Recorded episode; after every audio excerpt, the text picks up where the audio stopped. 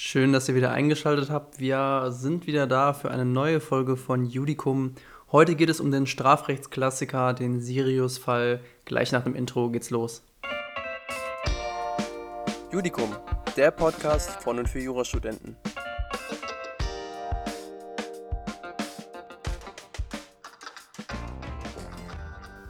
Der Sirius-Fall geht auf ein Urteil des Bundesgerichtshofs vom 5. Juli 1983 zurück, also ein schon etwas älterer Fall, aber im Vergleich zu manchen Bundesverfassungsgerichtsentscheidungen geht es eigentlich noch. Wir befinden uns im Jahr 1970 oder ungefähr in den 70ern, so am Anfang, äh, sagen wir mal so 1972. Da hat der Angeklagte T, wir nennen ihn T, weil das passt irgendwie zu Täter, finde ich immer, äh, eine junge Frau, wir nennen sie O, O passt zu Opfer, und O gefällt mir irgendwie, das benutze ich immer gerne. Äh, der hat diese junge Frau O im Club kennengelernt. Und wie der BGH sie in der Sachverhaltsbeschreibung ähm, beschrieben hat, sie war noch eine unselbstständige und komplex beladene junge Frau. Ja, was das jetzt genau bedeutet, das kann man jetzt erstmal dahinstellen. Das wird äh, im weiteren Verlauf des Sachverhalts sich noch rauskristallisieren, wie einfach diese Frau nämlich zu beeinflussen war durch ähm, Diskussionen und gewisse Themengebiete. T und O haben nämlich dann nach diesem Clubbesuch ähm, in, den, in den nächsten paar Monaten eine innige Freundschaft aufgebaut und haben ganz viele Diskussionen und ganz viele Gespräche rund um Philosophie, Psychologie und diese ganzen Weltgeschichten, Welt, Weltanschauungen ähm, gehalten. Und es entstand mit der Zeit irgendwie so ein mentorenähnliches Verhältnis. Also T war wie so ein Mentor für die O, wie so ein väterlicher Freund. Und es war wirklich nur eine Freundschaft, also kein, irgendwie keine sexuelle Basis oder irgendwas ähnliches. Irgendwann hat der T dann in, in, einem dieser Gespräche, wo sie über die Weltanschauung und sonstige Sachen gesprochen haben, einfach mal so gesagt, ja, er sei ein Bewohner des Sterns Sirius. Und die Syrianer, also er ist ein Syrianer, das ist seine Rasse, die philosophisch auf einer weit höheren Stufe stehen äh, als die Menschen. O ist ein Mensch. Und T sei mit einem Auftrag auf der Erde. Er wurde nämlich auf die Erde gesandt von den Syrianern äh, mit dem Auftrag, einige wertvolle Menschen, darunter eben auch die O, äh, nach dem völligen Zerfall ihrer Körper mit ihrer Seele auf einem anderen Planeten oder eben dem Stern Sirius weiterleben zu lassen.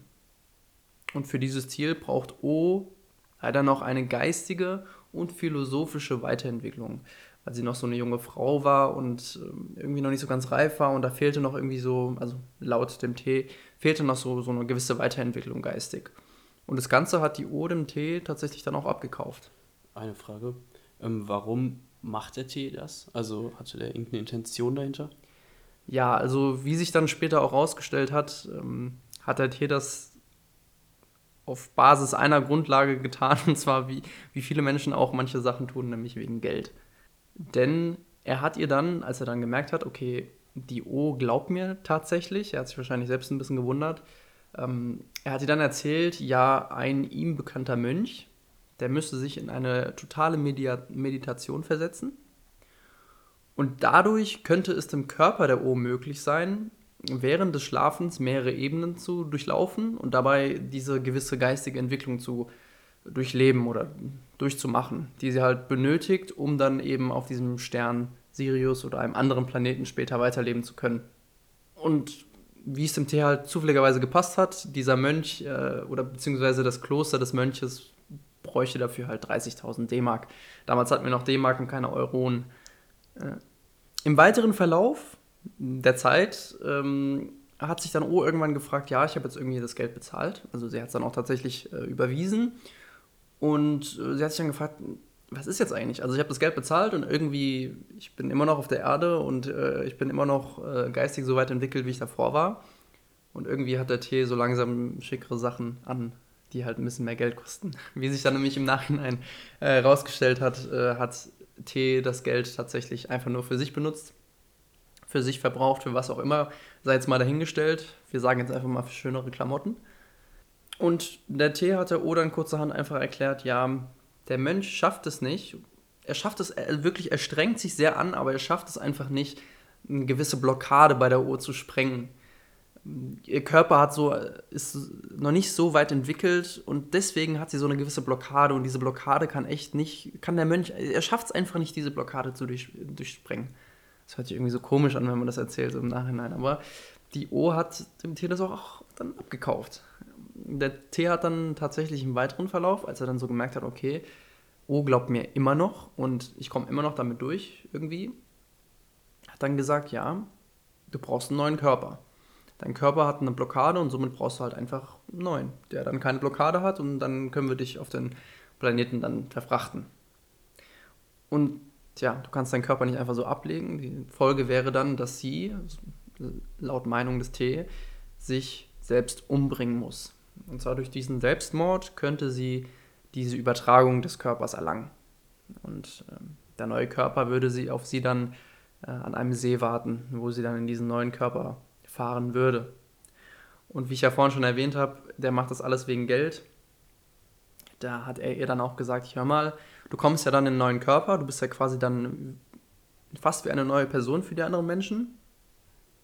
Du brauchst dann auch Geld, weil du hast ja dann kein Geld.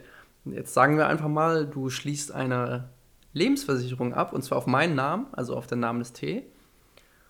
Und da sagen wir einfach mal 500.000 D-Mark. Ja, dann ähm, kriege ich die 500.000 D-Mark ausgezahlt, wenn du stirbst. Und ich bringe sie dir natürlich auch mit. Also wenn du dann ähm, an einem See in deinen neuen Körper fährst, dann komme ich da an und gebe dir dann das Geld und dann können wir alles weitere dann klären. Dafür brauchen wir natürlich auch einen Tod, der aussieht wie ein Unfalltod, weil du kannst ja nicht eine Lebensversicherung abschließen und dich dann einfach selbst umbringen oder kannst dich nicht umbringen lassen, weil dann zahlt die Versicherung das Geld ja nicht aus. Deswegen war quasi die Lösung von T, wir bräuchten so eine Art Unfall und ein Unfall, ja, der passiert ganz oft in der Badewanne. In der Badewanne, da kann mal ein Föhn reinfallen und dann kann es schon mal passieren, dass man aus Versehen stirbt. Und das hat die T dann auch, äh, hat dann die O auch versucht. Die O hat sich in der Badewanne gesetzt, äh, T hat sich währenddessen an einen ganz anderen Ort begeben, damit er auch auf jeden Fall ein Alibi hat und das irgendwie gar nicht auf den zurückzuführen ist. Und äh, O hat sich versucht umzubringen. Und aus irgendwelchen technischen Gründen, das sei jetzt mal dahingestellt, hat dieser ganze Versuch einfach nicht geklappt. Also sie hat es wirklich mehrmals versucht, sie hat es einfach nicht geschafft, sich umzubringen. Hat sie noch den T angerufen und hat, hat ihm gesagt, ja, ich schaff's einfach nicht, ähm, mich, mich umzubringen. Und er hat ihr dann noch weitere Anweisungen gegeben, wie sie es ja schaffen kann, sich umzubringen. Aber im Endeffekt, der Versuch hat einfach nicht geklappt und schlug dann auch fehl. Und sie hat vermutlich dann auch gesagt, dass sie keinen Gedanken an Selbstmord haben will und sie lehnt generell die Selbsttötung ab. Dass der Mensch auch kein Recht dazu hat, hat sie wahrscheinlich dann auch gesagt. Genau, also das ist auch sehr wichtig für, fürs Urteil im Endeffekt. Sie hat das Ganze nicht äh, getan, um sich tatsächlich auch umzubringen, sondern weil sie ja dachte, ich komme dann in einen neuen Körper und ich lebe danach immer noch weiter. Das Ganze ist dann, als es irgendwann aufgeflogen ist und der O wahrscheinlich dann auch irgendwann aufgefallen ist, dass an dieser ganzen Story irgendwie irgendwas nicht passen kann, ist es dann tatsächlich auch vor Gericht gelandet. Und zwar vor einem Landgericht. Und das Landgericht ähm, hat dann den Angeklagten T im Endeffekt wegen versuchten Mordes, Betruges und vorsätzlicher Körperverletzung und sonstiger Delikte, die ich jetzt einfach mal auslasse, zu einer Gesamtfreiheitsstrafe von sieben Jahren verurteilt. Und die Revision, die dann vom BGH ausgefochten wurde, sage ich jetzt einfach mal, die hatte auch keinen Erfolg. Okay, und was war jetzt die Kernfrage des Falls? Genau, also wie man sich das, wenn man die Vorlesung Strafrecht AT schon hatte, bestimmt schon denken kann. Also wir haben hier ein ganz grundlegendes Problem und zwar, wir haben ja eigentlich in gewisser Weise einen versuchten Suizid. Der ist straflos. Genau, der ist äh, grundsätzlich erstmal straflos und die Anstiftung bzw. Beihilfe, wie, wie man es jetzt auch immer bewerten will, zum versuchten Suizid ist ebenfalls straflos. Das heißt, wenn wir jetzt sagen würden, T hätte sie angestiftet, sich selbst umzubringen, also einen Selbstmord zu begehen, dann könnten wir ihn nicht bestrafen. Auf der anderen Seite könnte man aber auch andenken, dass der T ja versucht hat, einen Mord durch einen anderen begehen zu lassen und dadurch quasi zum mittelbaren Täter wird, nach 25 Absatz 1, zweite Alternative StGB. Das heißt, wir müssen hier wirklich eine Abgrenzung vornehmen und das hat der BGH damals auch ähm, richtigerweise gemacht. Und zwar, wie schon gesagt, die straflose Teilnahme an einem Suizid von der ähm, strafbaren täterschaftlichen Begehung. Und es kommt wirklich darauf an, liegt hier eine eigenverantwortliche Selbstgefährdung vom Opfer vor. Dann ist nämlich alles, was dieser Dritte, also in dem Fall der T unternimmt, lediglich diese straflose Teilnahme an dieser Selbstgefährdung eben oder an Suizid. Und im Umkehrschluss müsste also diese Selbstgefährdung, also diese eigenverantwortliche Selbstgefährdung ausgeschlossen sein, ähm, damit die Täterschaft als vorsätzlich handelnder Alleintäter angenommen werden kann. Genau. Das ist dann quasi die Kernfrage, die man sich da stellen muss. Und hier im Fall hat der BGH diese eigenverantwortliche Selbstgefährdung im Endergebnis ähm, verneint. Wir haben hier nämlich, wie der BGH gesagt hat, eine mittelbare Täterschaft Kraft überlegenen Wissens.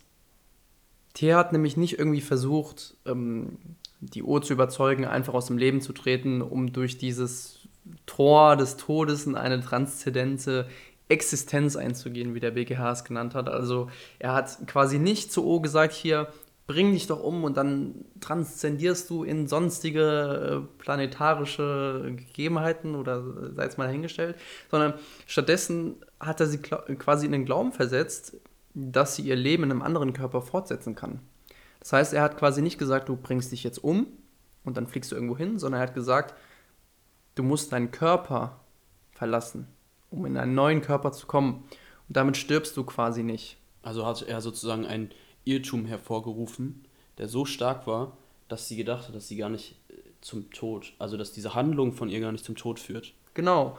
Und dieser Irrtum über den Nichteintritt des Todes wird auch nicht irgendwie dadurch verhindern, verhindert, dass die Vorstellung, die die O dann hatte, komplett abwegig war, sage ich jetzt so. Äh, also er hat sie wahrscheinlich mehrere Jahre bearbeitet und das, man weiß ja nicht, wie, wie eine Person dann wirklich drauf ist, aber es war ja, also sagen wir mal, ein normal denkender Mensch. Ja, also aus subjektiver Sicht kam es ihr sehr plausibel vor. Genau, und wir, ja. wenn wir jetzt so darüber reden, wir fragen uns dann, wie kommt man eigentlich überhaupt, wie, wie ist eigentlich der T überhaupt auf diese Geschichte gekommen? Das muss man ja auch erstmal schaffen. Und jetzt mal ganz nebenbei, jetzt mal davon abgesehen, also wir haben jetzt ja auf jeden Fall einen versuchten Mord äh, in mittelbarer Täterschaft. Mord deswegen natürlich auf jeden Fall wegen Habgier. Kann man da, glaube ich, einfach mal so sagen. Aber nebenbei hat der BGH dann auch die Frage beantwortet, in welchem Umfang leichtgläubige Menschen durch 263 StGB geschützt sind, also Betrug. Weil wir reden jetzt hier die ganze Zeit darüber, wie leichtgläubig O eigentlich war. Und da muss man, da hat man sich dann früher auch mal gefragt, okay, wie weit geht eigentlich der Tatbestand des 263, wenn es um leichtgläubige Menschen geht? Und da hat der BGH gesagt, dass der Schutz der Vorschrift, also des 263, unabhängig von der Erkennbarkeit der behaupteten Tatsache als Lüge durch einen verständigen Menschen ist. Es geht also nur subjektiv ähm, um die Sicht des Opfers und nicht um die Sicht eines verständigen Menschen. Genau. Und ja, genau, also ein Betrüger kann quasi nicht hingehen und sagen, ja, ja, hier liegt jetzt der objektive Tatbestand des Betrugs nicht vor, weil äh, die, unwahre, die unwahre Tatsachenbehauptung, die ich hier äh, an den Tag gebracht habe, die ist ja offenkundig eine Unwahrheit. Das waren quasi die zwei Kernfragen des Falles, die der BGH hier beantworten konnte. Und das war quasi der Sirius-Fall in a nutshell, ganz kurz gefasst und auf die wesentlichen Problematiken abgestellt. Ich finde, dieser Fall hat irgendwie, der hat irgendwie was, dadurch, dass dieser Sachverhalt so ausgedacht klingt, dass man schon kaum glauben kann, dass es wirklich so passiert ist. Aber auf der anderen Seite denke ich mir auch, wie ich vorhin schon gesagt habe, man weiß ja nie, in welcher Lebenslage war die Frau. Die hat ja wirklich ein väterschaftliches Verhältnis zu diesem, zu diesem Tee oder ein, oder ein Mentorenverhältnis, wie auch immer du es ausdrücken willst. Wenn man wirklich über mehrere Monate und Jahre von dem psychisch bearbeitet wird, kann es schon mal sein, dass man vielleicht auch ein paar Sachen glaubt, die jetzt für einen verständigen Menschen, der das Ganze objektiv betrachtet, vielleicht irgendwie irrsinnig sind.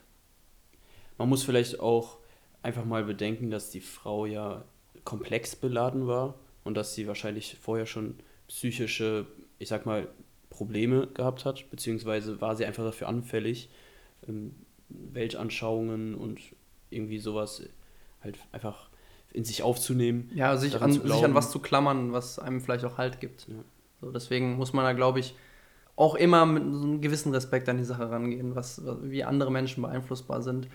Und es lieber, lieber den, den Knackpunkt des Falls sehen, was für manche vielleicht jetzt für Nicht-Juristen vielleicht ein bisschen uninteressant ist oder langweilig, Aber diese, diese dogmatische Erklärung, wie man über so einen Fall zu einer mittelbaren Täterschaft kommt und das, was jetzt vielleicht ein bisschen auch von unserer Seite kurz gekommen ist, ist mit dem Betrug, was man aus solchen irrsinnigen Fällen für dogmatische Schlussfolgerungen ziehen kann, das finde ich irgendwie total interessant.